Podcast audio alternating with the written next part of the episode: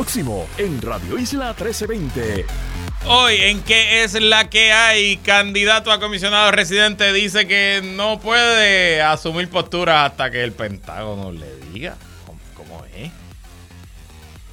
Pedro Pierluisi asegura que la Junta se va en el 2026. Ok en el martes de contingencia con Esteban Gomejeo y Guario Nex Padilla Martí. Vamos a hablar de la crisis del Archivo Nacional. Quiero que, quiero y Esteban me expliquen bien qué es lo que hace el archivo, cómo funciona y cuál es su aportación al país y cómo esta crisis lo está afectando. Y hacemos previa a la asamblea del PIB de este domingo y como siempre actualización de la crisis en Israel, entre otros temas en qué es la que hay que comienza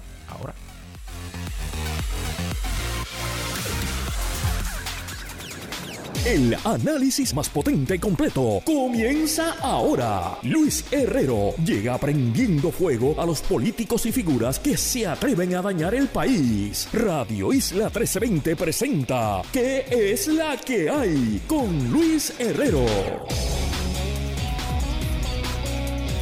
Muy buenas tardes, bienvenidos y bienvenidas a ¿Qué es la que hay? con Luis Herrero por Radio Isla 1320 Hoy es martes 5 de diciembre de 2023. Estamos en vivo y en directo para todo Puerto Rico por el 1320 AM y su cadena para el mundo a través de radioisla.tv, nuestra aplicación para teléfonos Radio Isla Móvil y en facebook.com diagonal Radio Isla TV. Yo soy Luis Herrero y como siempre les invito a que me sigan en todas las redes sociales como L Herrero y recuerda que este programa lo puedes escuchar en su formato podcast. Búscalo como qué es la que hay en tu aplicación de podcast favorita para que me escuches cuando a ti te dé la gana y que es la que hay de que vamos a hablar hoy. Actualizamos crisis en Israel. Elmer Román esperará por la opinión del Pentágono para asumir posiciones en diversos temas políticos.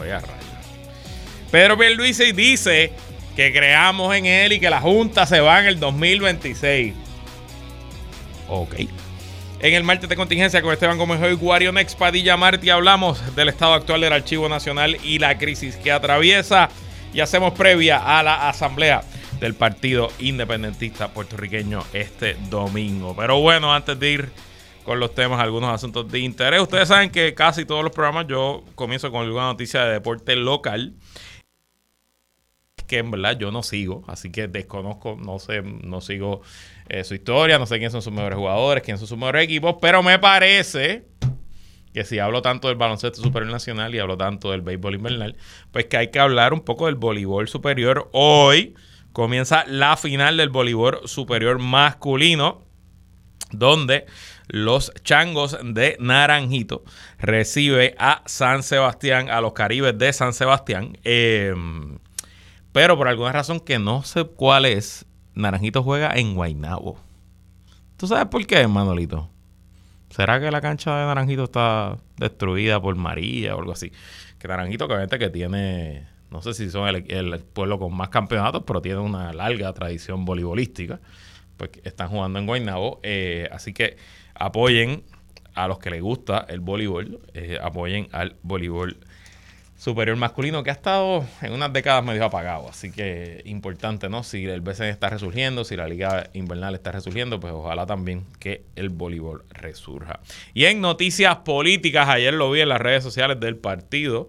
Eh, el PPD anunció ayer que su convención, que está citada para abril, no recuerdo la fecha exacta, pero sé que es en abril, en el antiguo Ponce Hilton, que ahora no sé cuál es el nombre de ese hotel, pero sigue siendo ese hotel en Ponce, eh, pues que vendieron todas las habitaciones, así que el Partido Popular va camino a hacer una convención a poco más de un mes y medio de eh, su, su primaria a la gobernación. Y anunciaron ayer que en Ponce Hilton está completamente vendido para las fechas de la convención, así que buenas noticias para el Partido Popular Democrático. Recordemos que este es el mismo Partido Popular Democrático que hace un año y pico no podía ni pagar el agua. Así que va a ganar el Partido Popular Democrático porque vendió su convención. Claro que no, obviamente no. Pero dentro de todo, yo lo he dicho muchas veces aquí, el Partido Popular necesita sangre por sus venas, actividad, movimiento, que estén pasando cosas. Y bueno, pues parecería que están pasando cosas que no pasaban hace mucho tiempo. Y eso hay que verlo de forma positiva. Entonces, esto es una noticia que surgió durante el fin de semana y que está demasiado interesante para no discutirla aquí con ustedes. Y es que estoy leyendo de la BBC en español. Un diplomático estadounidense de origen colombiano fue arrestado el viernes por supuestamente espiar para Cuba durante 40 años. Se trata de Víctor Manuel Rocha, de 73 años, quien ocupó puestos relevantes en la Embajada de Estados Unidos en República Dominicana, Argentina y Cuba y fue el embajador de Estados Unidos en Bolivia entre 1999 y 2002. De acuerdo con la acusación presentada por la Fiscalía este lunes, ah, fue ayer la noticia, en una corte de Miami, ciudad en la que reside Rocha y en la que fue detenido, el diplomático habría comenzado su actividad de espionaje en 1981. Rocha apoyó secretamente a la República de Cuba y su misión de acopio ilegal de información de inteligencia contra Estados Unidos al servir como un agente de sus servicios secretos. Sostiene el documento. De hecho, la BBC hace una, pues nos cuenta la trayectoria del diplomático y la verdad es que este señor estuvo en todos los puestos importantes de la diplomacia norteamericana en América y tiene un pedigrí impresionante. Nacido en Colombia, Rocha creció en una familia de clase trabajadora que emigró a Nueva York. Obtuvo grados universitarios en las prestigiosas universidades de Yale, Harvard y Georgetown. En 1978 se naturalizó estadounidense y comenzó su carrera diplomática en 1981. Rocha, quien fue encontrado en posesión de varios pasaportes estadounidenses y también tenía pasaporte dominicano, trabajó para el servicio diplomático en lugares como Honduras, República Dominicana y México. Escuchen esto. En 1994 fue designado subdirector de Asuntos Interamericanos en el Consejo de Seguridad Nacional de los Estados Unidos, en el National Security Council, donde se toman las decisiones más importantes de seguridad nacional en los Estados Unidos. Donde el ayudante principal de defensa del presidente, de todos los presidentes de Estados Unidos, es su director del Consejo de Seguridad Nacional. Ahí estuvo este espía, alegado espía cubano, bregando con los asuntos de América. También fue subdirector de la sección principal de intereses de Estados Unidos en la isla caribeña. O sea que estuvo en la embajada, que fue embajada durante la, presidencia de Obama, pero que es la oficina de asuntos estadounidenses en Cuba. Posteriormente, en 1999, fue nombrado embajador en Bolivia. Y él en Bolivia se convirtió en una persona famosa. Si usted ha visto eh, el documental eh, Crisis is Our Brand, que de hecho yo hablé de ese documental, si no me equivoco, la semana pasada, que tiene que ver sobre una elección presidencial en Bolivia, la primera vez que Evo Morales se presentó, que perdió la elección.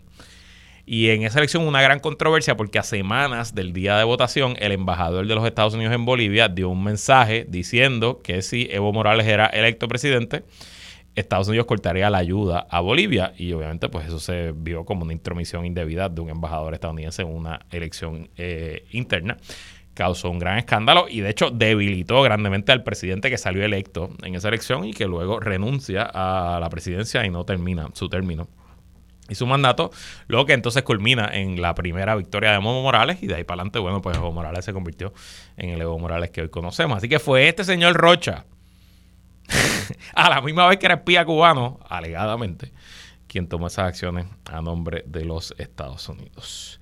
Más reciente, el ex diplomático ocupó varios cargos en el sector privado, fue presidente de una mina de oro en República Dominicana y trabajó para una exportadora de cobre, una firma de abogados y una empresa de relaciones públicas. ¿Cómo lo cogieron luego de 40 años espiando para Cuba? Bueno, lo que explica eh, la acusación de los federales es que a través de WhatsApp, un agente del gobierno federal se hizo pasar por agente cubano y le dijo que estaban reactivándolo y que querían reunirse en persona. En esa reunión en persona parece que eh, estaba muy parlanchín el señor Rocha y según el gobierno lo tienen grabado hablando de sus hazañas como espía cubano, de las técnicas, de cómo lo hacía, eh, cómo lo lograba y bueno, pues fue arrestado ayer. Increíble, para mí me parece completo y totalmente increíble que una persona pueda operar en los más altos niveles de la diplomacia norteamericana a la misma vez que es espía cubano y bueno, pues nadie se enteró. Y yo siempre pienso, si estos son los que cogen, ¿cuántos más estarán allá afuera que nunca los van a capturar? Y no solo el gobierno cubano, obviamente todos los gobiernos del planeta que tienen interés de espiar a los Estados Unidos. Y obviamente, del lado de Estados Unidos, ¿cuántos tendrán ellos metidos en otros gobiernos haciendo lo que hace este señor Rocha?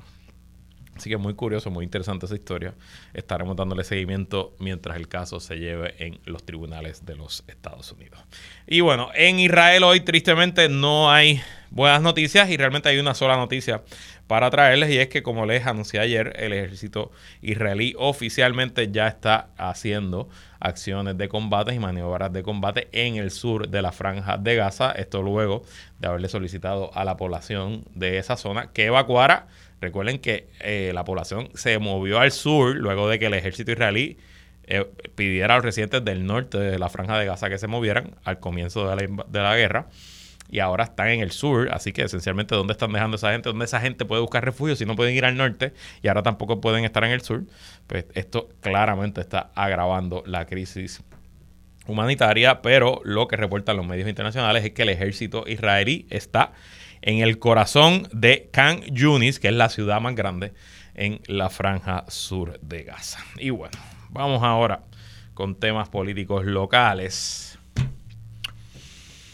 La, precandidatura de Elmer Román a la comisaría residente por el PNP y como compañero de la hoy comisionada residente y aspirante a la gobernación, Jennifer González, sigue dando de qué hablar y no de la mejor manera posible. Porque si estuviera dando de qué hablar por la fortaleza de sus propuestas, por la emoción que causó el anuncio, por la forma en que cambió la dinámica de la carrera, pues eso sería positivo. Pero la realidad es que no estamos hablando de nada de eso, estamos hablando o de su pobre eh, ejecutoria en los medios, o de su discurso del domingo que pues no dijo mucho ni emocionó a nadie, o de sus múltiples errores, contradicciones y en este caso hasta problemas.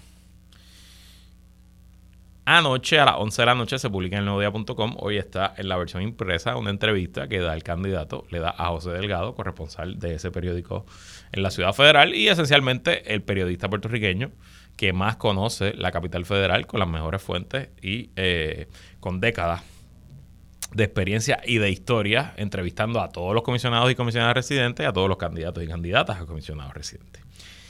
Y bueno, eh, yo no estoy muy claro, yo no estaba muy claro, ahora sí ya estoy claro.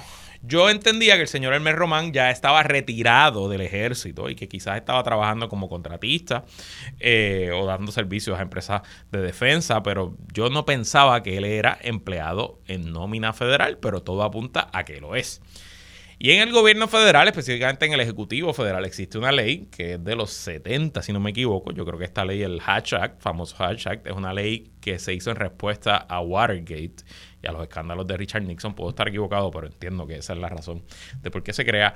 Y salvo contadísimas excepciones, el Hatch Act lo que prohíbe es que empleados del Ejecutivo Federal tomen acciones políticas o sean militantes políticos mientras son empleados. Obviamente, la ley federal no puede prohibir a un empleado a tener preferencias políticas, porque la libertad de expresión, la libertad de asociación, la primera enmienda de la Constitución de los Estados Unidos le garantiza a todos y todas tener preferencias políticas y votar por su candidato o su partido de su predilección. Pero la ley, el hashtag, lo que sí prohíbe es que un empleado federal, mientras sea empleado federal, sea candidato de un partido político que haga gestiones políticas como por ejemplo solicitar donativos. Un empleado federal puede hacer donativos a un candidato, pero no puede pedirle a otro empleado o a otra persona, o mucho menos a público que atienda, que hagan donativos a cambio de esos candidatos y no pueden hacer acciones abiertamente partidistas mientras son empleados federales. Así que, bajo esa interpretación, pues cómo es posible que Elmer Román a la vez que es empleado del gobierno federal y del Pentágono, específicamente del Departamento de la Defensa, está siendo candidato, ahora mismo precandidato, pero está en proceso de radicar su candidatura, a un puesto federal, a un puesto en el Congreso, comisionado residente. Y bueno, eh, eh, nos dice el periodista José Delgado que esto parece que es un tecnicismo de la colonia, del territorio, de los sitios que no son estados hasta para evaluar los requisitos que impone la ley federal Hatch sobre las actividades políticas de los empleados federales, el puesto de comisionado residente de Puerto Rico en Washington, D.C. recibe una mirada diferente. el Pentágono confirmó que Elmer Román, quien es subsecretario adjunto de defensa para integración de la misión, vaya usted a saber qué significa eso, pero yo no sé, pero tiene un puesto de subsecretario adjunto de defensa para la integración de la misión, podrá continuar como empleado federal mientras es aspirante a ese puesto político. Normalmente un empleado federal estaría impedido de continuar en su trabajo si decide aspirar al Congreso, pero cuando se trata de Puerto Rico, ese impedimento no existe, de acuerdo al Departamento de Defensa. Las limitaciones impuestas por la ley Hatch no se aplican en esta situación porque el señor Román no es candidato a un cargo político partidista y el papel de Puerto Rico en la Cámara de Representantes no es el de un miembro votante tradicional afiliado a un partido. El señor Román no tiene que renunciar a su puesto actual como subsecretario adjunto de defensa para la integración de la misión debido a su participación como candidato en esta elección, indicó el lunes en la noche el comandante Tim Gorman, portavoz del Departamento de Defensa. Esto presumo que fue a preguntas del nuevo día, a preguntas de José Delgado. Román Elmer Román, había adelantado que consultó con las oficinas del consejero especial y consejero legal del Departamento de Defensa sobre los requisitos de la ley Hatch tan pronto comenzó a conversar con la comisionada residente en Washington, Jennifer González, ahora aspirante a la candidatura por el PNP a la gobernación, sobre la posibilidad de que buscara la candidatura a delegado de Puerto Rico en la Cámara Baja e hicieran tándem. La respuesta fue favorable, según dijo. Román sostuvo que el análisis de los consejeros legales fue que un candidato a una posición electiva por un partido local de Puerto Rico no se enfrenta a las restricciones que existen para aspirantes a cargos políticos en representación de los partidos estadounidenses que participan del proceso para elegir al presidente de los Estados Unidos. Esencialmente, la interpretación que hace el Departamento de la Defensa es que la ley Hatch, el Hatch Act, prohíbe proselitismo, prohíbe candidaturas políticas a empleados federales en partidos que nombran candidato para ser presidente. Esencialmente el, wording es en partidos que nominan delegados para el colegio electoral, que el colegio electoral, como saben, es quien escoge al presidente. Así que bajo ese tecnicismo, como el Partido Nuevo Progresista, ni el Partido Popular, ni el Movimiento Victoria Ciudadana, ni el Partido Independentista, ni Proyecto de Dignidad, ningún partido en Puerto Rico nomina candidatos para el colegio electoral, porque en Puerto Rico pues no elegimos eh, delegados al colegio electoral, pues bajo ese tecnicismo, según el análisis legal que hace el Pentágono, bajo ese tecnicismo, pues en Puerto Rico la ley Hatch no aplica a los empleados federales que me está curiosísimo, pero fíjense, había otro empleado federal que estaba coqueteando con la candidatura a, eh, a Washington en equipo con Jennifer González, que es el director de Small Business Administration en Puerto Rico, que se llama José Ortiz, quiero decir, eh, que estuvo por ahí polulando y yo siempre que lo veía en, Twitter haciendo estas cosas pensaba, pero ¿y qué pasa con el hashtag? ¿Dónde dejamos el hashtag de aquí? Pero bueno, todo apunta a que, eh, por lo menos de parte del Pentágono, le dieron la luz verde a Elmer Román para aspirar y que no estaría en violación del hashtag. Ah, que cómo va a hacer campaña siendo empleado del Pentágono y viviendo a Puerto Rico, esos son otros 20 pesos. ¿Cómo lo va a hacer? Honestamente desconozco.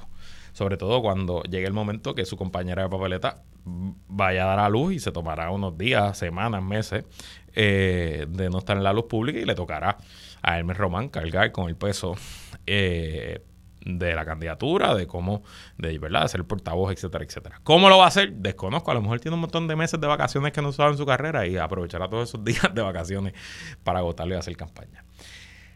Lo.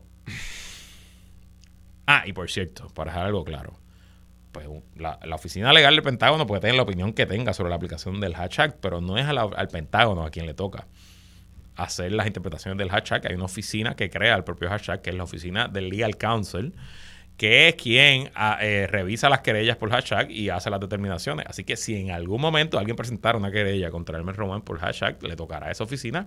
Y bueno, la opinión legal del Pentágono no es eh, autoridad en esa oficina. Esa oficina tomará sus propias determinaciones. Ahora bien, lo que está claro aquí es que hay ciertos temas que Elmer Román, como, sub, como subsecretario adjunto para la integración de la misión del Departamento de la Defensa de los Estados Unidos, pues hay temas que él no va a poder discutir. El más obvio es Vieques, que se le pregunta en la entrevista específicamente. Le dicen cuál es su postura y cuáles son sus acciones específicas para que la Marina complete la limpieza de los polígonos de tiros en Vieques.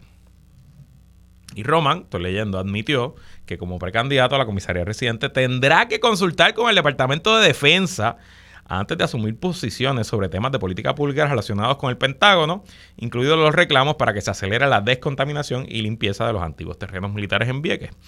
En su momento que se tenga que llevar algún tema que tiene que ver con defensa, se va a analizar y entonces haré las consultas necesarias para determinar cuáles son las líneas de aquí a noviembre que yo debería seguir el próximo año, ya después de la elección de 2024, cuando yo sea comisionado residente, vamos a tomar las posturas que sean necesarias para el pueblo de Puerto Rico. O sea que usted puede ponerme el román sin saber cuáles son sus posturas y después de, después de noviembre se enteran. Contra. Qué curioso. Y obviamente la oposición, bien que es un tema importantísimo, es un tema que todos los comisionados residentes, desde Carlos Romero Barcelona para acá, han estado trabajando. El tema de la limpieza de Vieques es un tema de singular importancia para la isla y los residentes de Vieques, pero para todo el país, porque aquí estamos hablando de contaminación, cáncer, otros problemas, futuros posibles accidentes, eh, etcétera, etcétera. Y vamos a tener un candidato que por un año no puede hablar de ese tema. Y yo aquí pensando hoy, y Elmer Roman va a poder hablar de temas de veteranos, por ejemplo. Porque al final del día, la administración de veteranos, aunque obviamente no es eh, no digo, a lo mejor puede ser parte del Pentágono. Yo entiendo que no es parte de eh, organigrama de, eh, del Departamento de la Defensa de los Estados Unidos, pero aún así son temas que van a la médula del trabajo que hace su patrono, el Departamento de Defensa. No podrá un candidato a comisión residente del Partido No Progresista tomar reuniones con grupos de veteranos, comprometerse a hacer el X, Y, Z, poder hablar de mejorar los accesos, de construir un nuevo hospital, de traer más clínicas, de reducir los tiempos de espera. Y esto es, todos los candidatos a comisión residente lo hacen. Esto es parte del proceso típico de una campaña comisión residente porque es uno de los temas que usted tiene que manejar. Entonces, imagínense ustedes el debate de los candidatos a comisión residente si Elmer Román gana la primaria y allí va a estar Pablo José Hernández, ahí va a estar Anaíma Rivera Lacén, y ahí va a estar la candidata de Proyecto de Dignidad. Y cuando el periodista hable de Vieques y diga, ¿qué vamos a hacer en Vieques? Pablo tendrá su contestación, y Anaíma tendrá la suya, y la candidata de Dignidad tendrá la suya. Y el candidato del PNP va a decir, no, disculpen, es que tengo que esperar a que el secretario de Defensa me baje mis líneas. Así que en este tema yo paso. Cedo mi tiempo. Elmer Román puede ser una grandísima persona, yo desconozco, no lo conozco. Pero que mucho problema y que mucho detallito siguen saliendo que hacen incómoda su candidatura. Y si algo estamos claros, es que Jennifer González no pudo conseguir a alguien que no le causara estos dolores de cabeza y se tuvo que conformar con Elmer Román para compañero de papeleta. ¿Le saldrá bien la maroma? Pues como dice Renta aquí por las mañanas, ya veremos. Nosotros nos vamos a una pausa y regresamos con el martes de contingencia aquí en que es la que hay. Sigue conectado con Radio Isla 1320. Estás escuchando ¿Qué es la que hay? Con Luis Herrero. Somos el sentir de Puerto Rico. Esto es Radio Isla 1320, celebrando la Navidad en grande. Me gustan las Navidades que sepan a Puerto Rico, comiendo pasteles y lechón asado y dándome unos palitos. Sé parte y comenta sobre la noticia en vivo. Búscanos en Facebook como Radio Isla TV y síguenos para que sin importar dónde estés, te enteres de la noticia primero con Radio Isla 1320, el sentir de Puerto Rico. Estás escuchando ¿Qué es la que hay? por Radio Isla 1320 y radioisla.tv. Todo Puerto Rico No rompas la cadena. Somos Radio Isla 320, el sentir de Puerto Rico.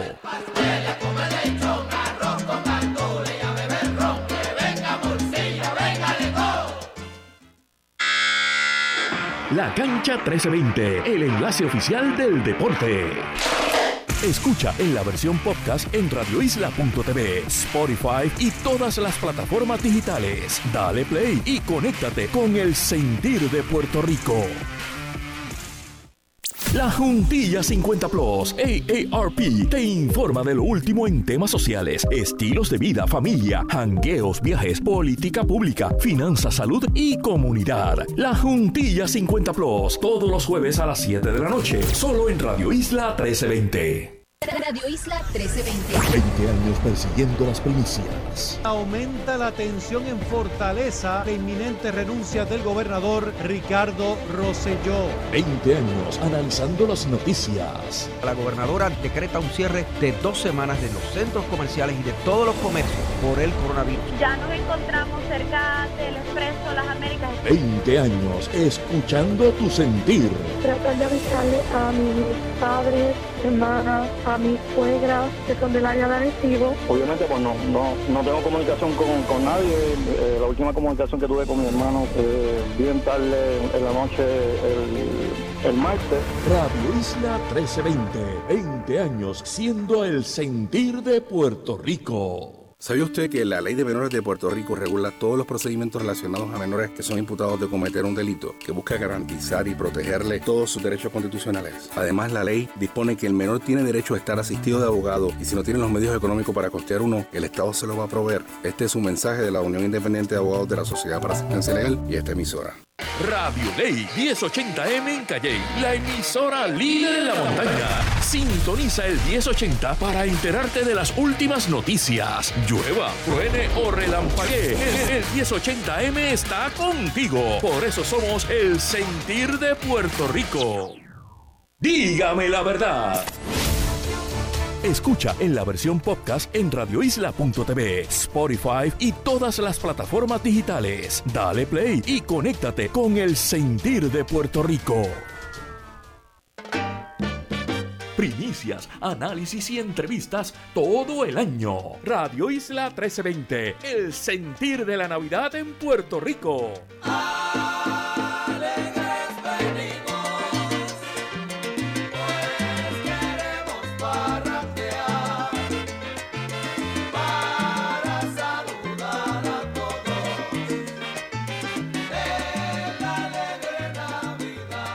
Entramos en aguas profundas con Guarionex Padilla Martí y Esteban Gómez Geo.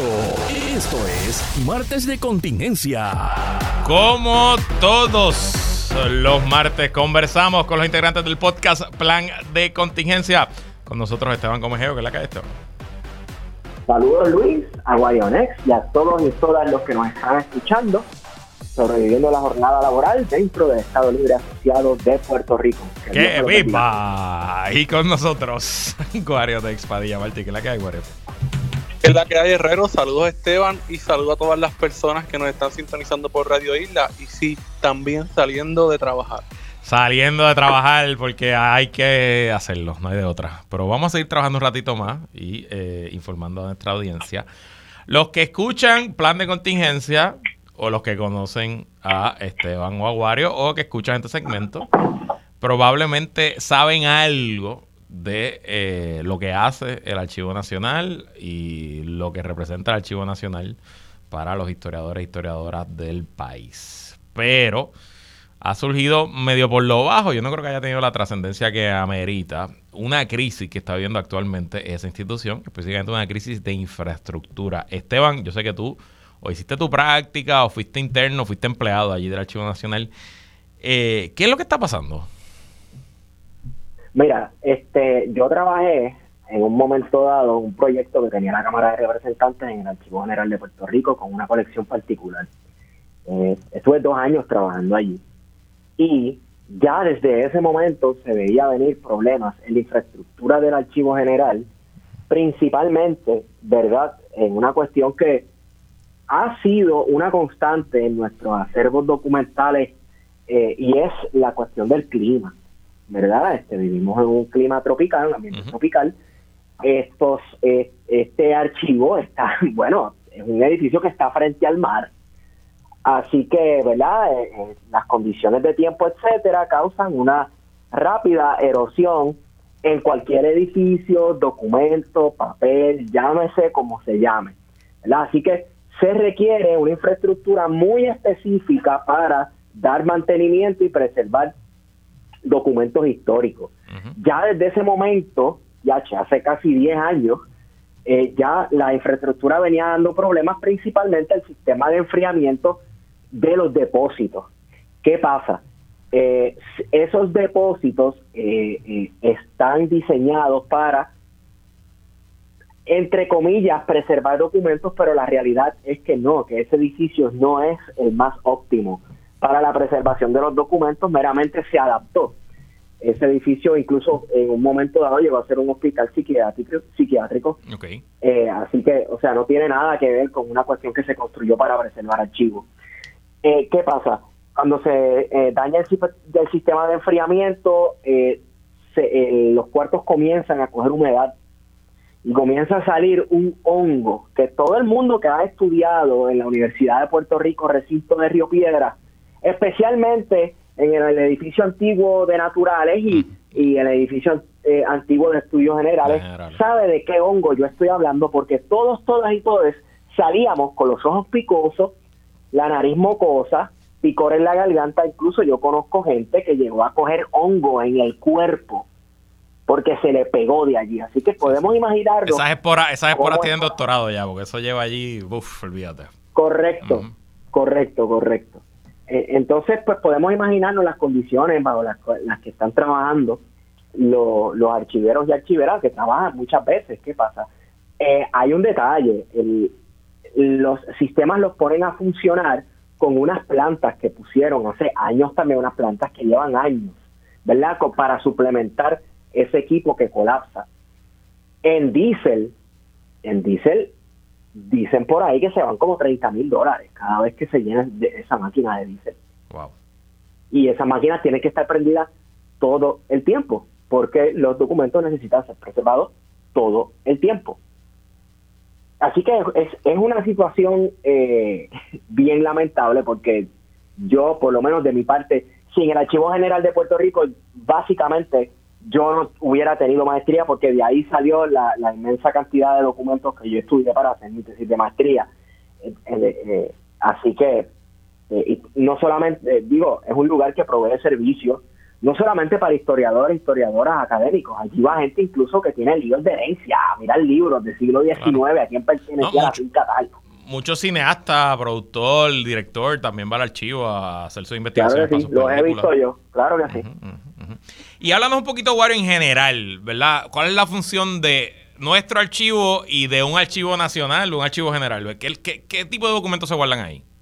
Mira, para ponerlo en palabras sencillas, el archivo general es el depósito de todos los documentos que son generados por el gobierno, desde la época colonial española hasta el presente. Eh, incluye además colecciones privadas, colecciones de todos los periódicos eh, de Puerto Rico, películas, desde las primeras películas, y ahí precisamente la compañera Maricel Flores es la archivera en, ese, en, ese, en esa colección de imágenes en movimientos, eh, que ha sido una de las personas que más ha denunciado la situación por la que está pasando el archivo general. Eh, hay también una colección de música, de toda la música que se ha producido en Puerto Rico, eh, de fotografía, que es una, colección bella, eh, hay una colección de mapas y es también un repositorio de todos los libros que se publican en Puerto Rico. Es decir, el archivo general guarda literalmente la memoria del país. Lo vemos como un edificio, pero más allá de un edificio es el espacio donde se está preservando para futuras generaciones el pasado, ¿verdad? La, literalmente la historia de Puerto Rico. Y lamentablemente se han perdido muchas colecciones, se ha perdido mucho de ese acervo, eh, no ahora, sino por la mala gestión que históricamente ha caracterizado al archivo y por consiguiente al Instituto de Cultura, porque esta situación, como muy bien señala Esteban, no viene de hace, de hace unas semanas con los aguaceros eh, que ocurrieron el mes pasado. Esta, esta situación se remonta a hace ya más de 10 años. Eh, incluso tiene mucho que ver con el asunto del diseño. Una vez que se, que se remodeló, porque no puedo decir que fue una restauración, fue una remodelación de ese edificio eh, que implicó, ¿verdad?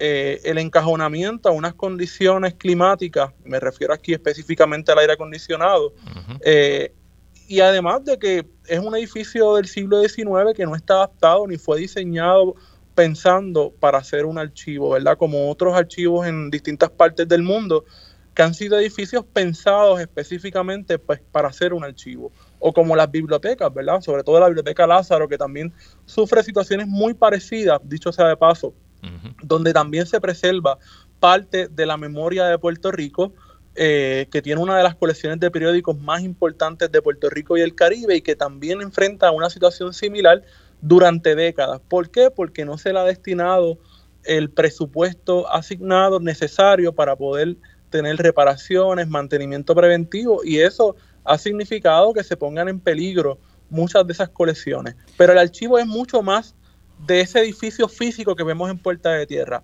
El archivo son todas esas oficinas gubernamentales que deben de tener eh, una oficina dedicada a, los documentos públicos, que está destinado por ley y que lamentablemente tanto en la parte estatal como municipal tampoco se hace un trabajo de preservación de muchos de esos documentos públicos.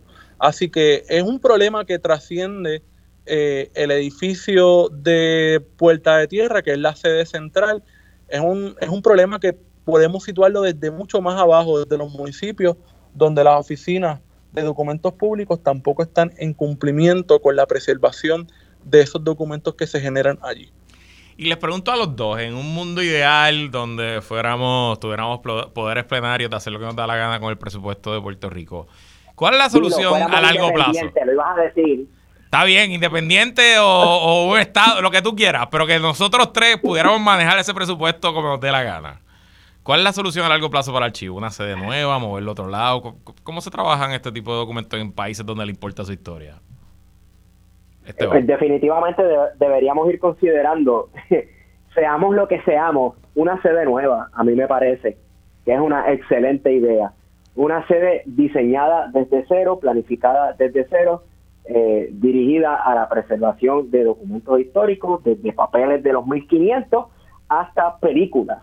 Eh, hay que no sabe, por ejemplo, en el Archivo General de Puerto Rico está la primera animación que se hizo en Puerto Rico. Los primeros muñequitos, dibujos animados, que se hicieron en Puerto Rico están en el Archivo General de Puerto Rico. Eh, eh, entonces, pues, es súper importante. O sea, ahí hay documentación súper importante. Es necesario pensarlo desde cero. Un archivo construido eh, eh, para eso, era un edificio construido para eso, con eso en mente. Mira, yo creo que ciertamente hay que revisar la ley que crea la Oficina de la Administración de Documentos Públicos, que a su vez crea la figura del archivero general, que es la persona que está a cargo directamente del Archivo General de Puerto Rico, eh, porque ciertamente cada cierto tiempo escuchamos la noticia de que se están destruyendo documentos públicos y eso sí es cierto. Recuerdo la noticia que creo que lo conversamos aquí, que después... Fue en, eh, Utuado fue, ¿verdad? Creo que fue, que estaba, en Utuado fue que estaban, el alcalde mandó a destruir documentos. que estaban destruyendo documentos públicos, ¿verdad? Y que, y que había una, una colección eh, bibliotecaria importante de, de un profesor que le había donado al municipio y que estaba escrita a su vez, ¿verdad?, al Instituto de Cultura y que se desligaron, porque hay una, una poca fiscalización de parte de esa agencia, que de nuevo tenemos que señalar lo obvio. ¿Por qué? Porque el Instituto de Cultura se le ha reducido su presupuesto, se ha reducido su personal y es incapaz, ¿verdad?, de poder llevar a cabo su función ministerial. Así que son varios asuntos. Primero hay que revisar la ley, eh, y hacerla mucho más fuerte en el sentido de que se pueda, pueda haber un cumplimiento real. Pero para que ese cumplimiento real eh, necesitamos personal, necesitamos presupuesto y necesitamos que el gobierno priorice eh, lo cultural, que priorice la historia. porque al final esa es la única memoria que no solamente tiene el país y los investigadores, tiene el propio gobierno para poder defender su proyecto. De hecho, estoy seguro que no tengo idea cuánto costaría hacer una sede nueva, no tengo idea cuánto hubiera que aumentar el presupuesto del archivo para que la cosa funcione. Pero estoy seguro que cuando se, se, se toma en consideración ese número y se compara con el gasto gigantesco del gobierno de Puerto Rico, mm, debe ser, hermano, menos de 0.1, 2, 3% del gasto total del gobierno de Puerto Rico, que un poquito ahora eh, iría a, o sea, nos salvaría mucho problema en el futuro, sobre todo cuando estamos hablando de documentos en el Caribe que tienen cientos de años. A usted se le pudre un papel en un archivo en su casa, pues imagínese un documento del siglo XVII. Nada, vamos a darle seguimiento a este asunto y obviamente les pido también a ustedes dos que en nuestro chat de producción cuando salgan noticias me las traigan porque es importante eh, que estas cosas se curan y se discutan en los medios. Nosotros vamos a una pausa y regresamos hablando de política con Wario Esteban luego de esta pausa. Sigue conectado con Radio Isla 1320. Estás escuchando ¿Qué es la que hay? Con Luis Herrero. Somos el sentir de Puerto Rico. Esto es Radio Isla 1320, celebrando la Navidad en grande. Me gustan las navidades que sepan a Puerto Rico, comiendo pasteles y lechón asado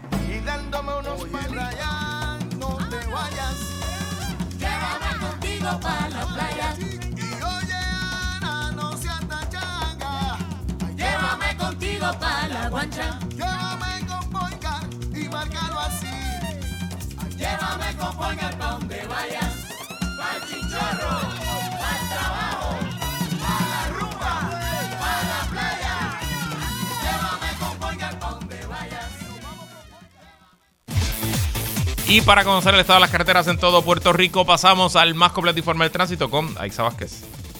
Saludos, excelente tarde de este martes. Bueno, la actividad vehicular a esa hora de la tarde, particularmente en el Expreso Las Américas, se ve afectada por un accidente. Es de carácter leve, pero es en dirección de San Juan hacia eh, Caguas, hacia donde se mueve la mayoría de los conductores en horas de la tarde, así que está abonando el de por sí a esta hora tránsito pesado que se experimenta en esa vía, en esa dirección. Se investigó también hace un rato uno en ese mismo expreso en el kilómetro 2.7. Este ocurre frente al centro comercial Plaza Las Américas, pero lo cierto es que también en dirección contraria hay tránsito pesado en el expreso Las Américas, particularmente desde la salida a la avenida Jesús de Piñero en dirección hacia el expreso de Diego. Así que mucha paciencia. La avenida Jesús de Piñero debajo del puente del expreso Las Américas, tránsito pesado en dirección hacia Carolina y también en las cercanías a la salida a la avenida Ponce de León, allá en la zona de Atorrey.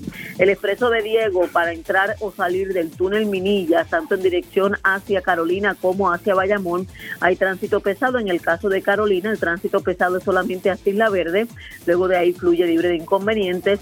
No hay inconvenientes en el ramal 8, la 65 de Infantería. Estamos viendo tapón también en el expreso Valdoriotti de Castro, cerca de la salida a la avenida Monserrate, ya es jurisdicción de Carolina, en dirección hacia Canóbanas. El expreso de Trujillo, a la altura de Park Gardens, en dirección hacia la 845, tránsito pesado. También la carretera número 1, a la altura de la antigua electrónica. Y en el caso del expreso Kennedy, saliendo de la carretera número uno, que es la avenida Muñoz Rivera, en dirección de Miramar hacia Bayamón. Hay tránsito pesado en toda la extensión de ese expreso Kennedy hasta que se convierte en la carretera número dos eh, a la altura de Metro Office Park. También hay tránsito pesado en el expreso Martínez Nadal, desde la salida a la avenida Jesús de Piñero hasta la 199 y en cuanto al resto del expreso de Diego, por lo menos el tapón más significativo se experimenta hasta la jurisdicción de Cataño en dirección hacia Bayamón y luego hay un tramo de tránsito pesado en la zona de Dorado. Finalmente en el área de Caguas, mucha paciencia, hay tránsito pesado en el expreso 52 eh, desde poco después del centro comercial Montelledra hasta la salida a la carretera 30, esto como consecuencia directa del tapón que hay en la 30 hasta la salida al expreso Chayam y no hay mayores complicaciones para los que salgan de Ponce en dirección hacia el norte a través del expreso 52 o a través de la carretera número 2 en dirección hacia el oeste del país. Que tengan excelente tarde. Estás escuchando ¿Qué es la que hay? Por Radio Isla 1320 y radioisla.tv. Todo Puerto Rico. No rompas la cadena. Somos Radio Isla 1320, el sentir de Puerto Rico.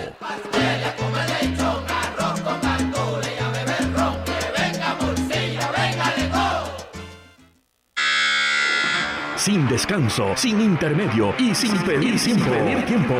La cancha 1320 te lleva punto a punto por todo el perímetro del juego. Kansas City tiene sus problemas, pero los Patriots están peor. Y ayer hubieron ¿Tú varios crees? partidos interesantes. Yo no sé si pudiste ver. Hubo, hubo.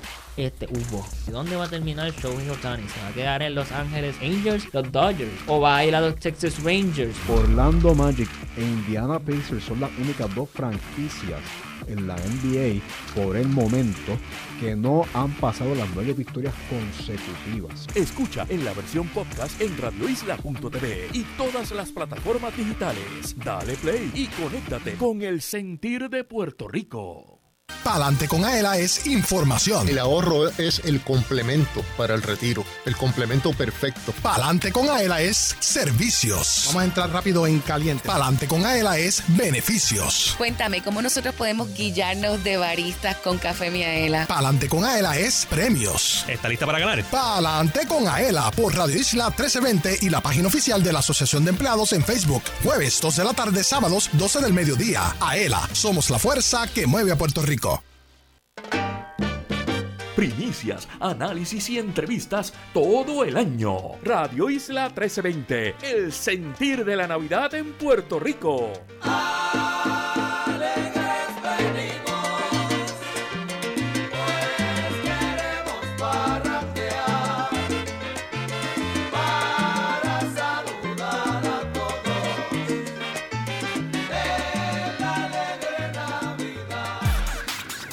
Seguimos con el análisis en Radio Isla 1320. ¿Qué es la que hay? Con Luis Herrero.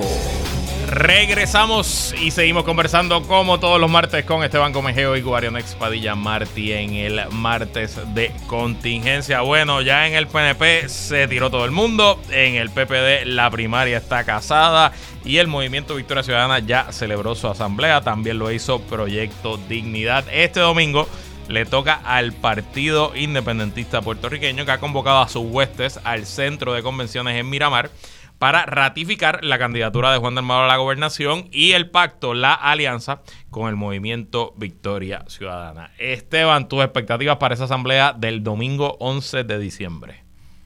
Pues mira, nunca he ido a una asamblea del PIB. ¿Y vas a Eh, no soy pipiólogo, pero a, a mí me está bien curioso, porque te voy a decir algo. Ajá. Y tal vez Guarionex pueda hablar más de esto. ¿verdad? Él es el, el- el experto en estos temas, por así decirlo. Pero el PIB está en- ahora mismo navegando en navegando en aguas desconocidas, como diría el mismo Rubén Berrío, ¿verdad? De traer el barco a casa, a, a Puerto Seguro. Este, así que me gustaría, de verdad, me gustaría hacer una mosca en la pared en esa asamblea Pero para ver qué se habla y cómo se habla. Y, y no sé si, si habrá una cuestión de ciertos sectores dentro del independentismo electoral, eh, tal vez sientan algún tipo de incomodidad con esta cuestión de la, de la alianza, de que se comprometa a lo que llamaría en la partidocracia este tradicional el ideal, ¿verdad? Que se vaya a comprometer el ideal por estas cuestiones de alianza. Pero, eh, mano, me encanta este nuevo episodio eh, en la vida del PIB, tú sabes, es como si a un señor bien mayor lo, lo sacaran a pasear después de un montón de años. Es, es- es Chico, genial. pero ponte serio, Esteban, no seas así. Yo te voy a Chico, decir... pero es que es verdad, es verdad. Yo tengo, yo tengo una prima que le mando saludos si me está escuchando a Ana Marí eh, Ojeda Vila. Y Ana Marí, eh, eh, ese, ese lado de los Vilán ha sido pipiolos desde siempre. Y Ana Marí, de hecho, va a ser, Oye, nunca lo has presentado. es vecina tuya, es de Manatí, y va a ser candidata al, al distrito de Manatí, Vega Baja, este, Ey. Morovi. Creo que es el 12. Y ella está en sus redes, eh, lleva varias semanas, no solo invitando a los pipiolos, pero diciendo todo el que quiera ir, los queremos ver, vamos a romper con el bipartidismo. Y me, me llamó mucho la atención porque nunca, ella es de más o menos de mi edad, así que somos amigos en Facebook desde que Facebook abrió. Y, y nunca la había visto en ese, en dando ese tipo de mensajes. Así que muy, muy interesante. Igual te pregunto a ti, ¿a qué hora salen la- las guaguas desde Cabo Rojo el domingo? Mira, saliendo desde las 9 de la mañana, pero yo creo que sí, que, que como dice Esteban y como tú estás señalando, Herrero, yo creo que eh, no solamente el PIB está caminando en, en un espacio que hace mucho no transita, ¿verdad? Que es la movilización de masas. Eh, la convocatoria ha sido bastante masiva, entiendo que va a haber participación incluso de, de personas de Victoria Ciudadana eh, y de otros sectores que van a estar allí presentes. Así que se espera que sea un gran acto de masa, posiblemente va a ser, y posiblemente no, estoy seguro que va a ser más concurrido que la actividad que tuvo Jennifer González el fin de semana pasado y que todas las que ha tenido el Partido Popular eh, en la última semana. Eh, veremos a ver los desarrollos, ¿verdad? Pero se espera que se pueda finiquitar lo que es la alianza, eh, específicamente la candidatura a la gobernación de parte de Juan Dalmau Ramírez. Eh, hay muchas expectativas, yo creo, dentro, dentro del independentismo y áreas cercanas que están por ahí eh, coqueteando con el proyecto de la, de la alianza. Así que estaremos atentos y comentaremos entonces el martes próximo. Pero vas a ir, entonces va, estarás allí. Eh, no se sabe. Mira, Herrero, yo te tenía, yo- incluso... ¡Qué este ochinche! tenía- Dime, dime, Esteban. Perdón, dale, Esteban, perdón.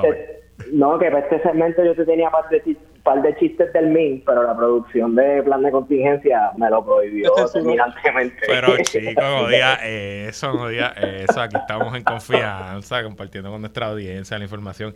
Mira, Esteban, ya van tres semanas, si no me equivoco, desde que eh, Natal y Dalmau anunciaron la alianza. Han habido algunos, algunos anuncios de candidaturas para representantes, para comisionados residentes, para alcaldía.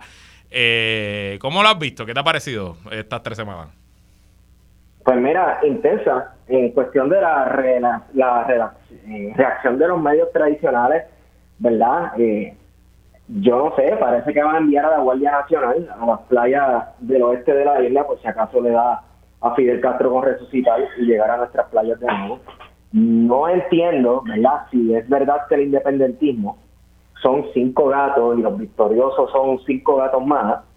Eh, no entiendo cuál es el susto, cuál es, nuevamente, como estábamos hablando la semana pasada, eh, la reacción de estar metiendo embuste a todo lo que da en los medios. Así que, no sé, eh, no estoy diciendo que algo temen, ¿verdad? Pero me parece que incluso, incluso, si esta alianza queda como este en segundo lugar, por así decirlo, ¿verdad? Como segunda fuerza política del país, ya eso es enforced, enforced to beckon with, ¿verdad? Este, de los populares, pues, no sé, Herrero, me, me dirás tú, ¿verdad? ¿Cómo es la cuestión? Pero están reafirmando el ERA y viajando por el tiempo eh, con, con la maquinita de 1952. Así que este, de ahí no vamos a escuchar nada nuevo, lo siento mucho. Pero yo creo sí, que también ha hay que señalar.